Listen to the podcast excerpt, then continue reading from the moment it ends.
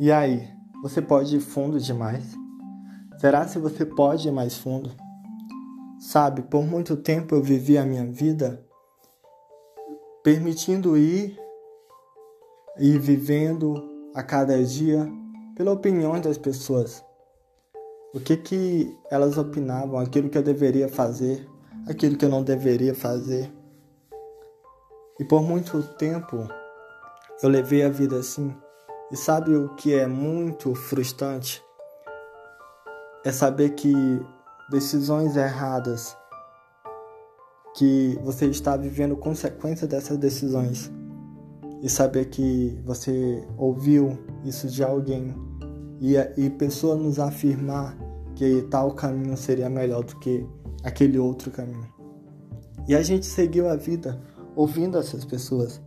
E hoje nós vivemos consequências tomadas por outras pessoas. Mas sabe de uma coisa? Nós não podemos culpar essas pessoas.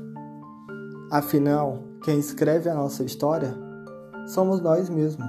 É você que escreve a sua história. Quem toma decisões da nossa vida somos nós mesmos. E por isso nós não deixamos, nós não podemos nos deixar ser levados para por cabeça de outras pessoas para viver uma vida que não são delas. A vida não é delas, a vida é sua. Então você tem que escrever a sua história. Nós sonhamos e todos nós temos sonhos e queremos conquistar e ser. Mas muitos não acreditam. Mas você precisa acreditar em você. Você precisa acreditar na sua capacidade. E você não pode viver para fazer outros felizes. Você tem que viver agradando a si mesmo. O segundo mandamento ele diz que nós devemos amar o próximo como a si mesmo. Mas a gente nunca vai amar o próximo se primeiro não amarmos a nós mesmos. Então ame a você, se ame, se faça feliz. Se você quiser fazer outra pessoa feliz, se você quiser dar felicidade para outras pessoas, primeiro você precisa fazer feliz a si mesmo. Pois uma pessoa que não faz feliz a si mesmo, ela nunca vai fazer outros felizes. Não sonhe pequeno, sonhe alto. Você é capaz de conseguir. Por muito tempo eu vivi com a minha mente muito fechada e não sonhava tão alto. Até que um dia o meu pai, meu papai, ele chegou e disse: Não subestime um Deus tão grande que eu sou.